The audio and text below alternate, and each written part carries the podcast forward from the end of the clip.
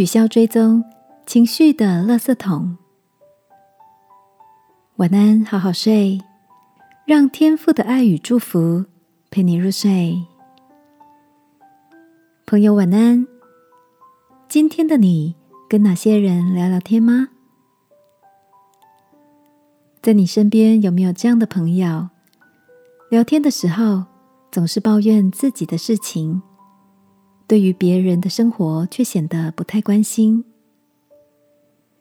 好友 Mandy 告诉我，他最近在网络上取消追踪了几个朋友。这些人有个共通点，就是喜欢抱怨，持续性的负面情绪，对时事无建设性的谩骂。像刺猬一样，看所有的事情都不顺眼，好像所有人都对他充满了亏欠。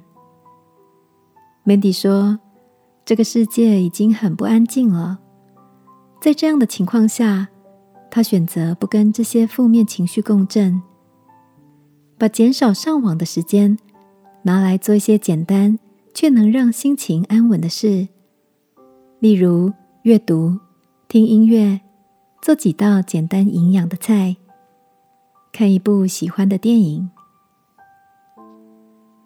听着 Mandy 的分享，我也很有共鸣。想起天父的话，提醒我们要保守自己的心，胜过保守一切，因为心就是生命的泉源。亲爱的，最近的你也常被周遭负面的讯息。媒体的报道或各种评论，影响了原本平静的心情吗？今晚，让我们一起试着放下这些不安稳，来到天父面前，使我们能在吵杂的环境中保护自己的心，好吗？亲爱的天父，求你让我有智慧，关掉那些影响我安静的声音频道。使我拥有在你里面的平静安稳。祷告，奉耶稣基督的名，阿门。晚安，好好睡。祝福你有个安静的夜晚。耶稣爱你，我也爱你。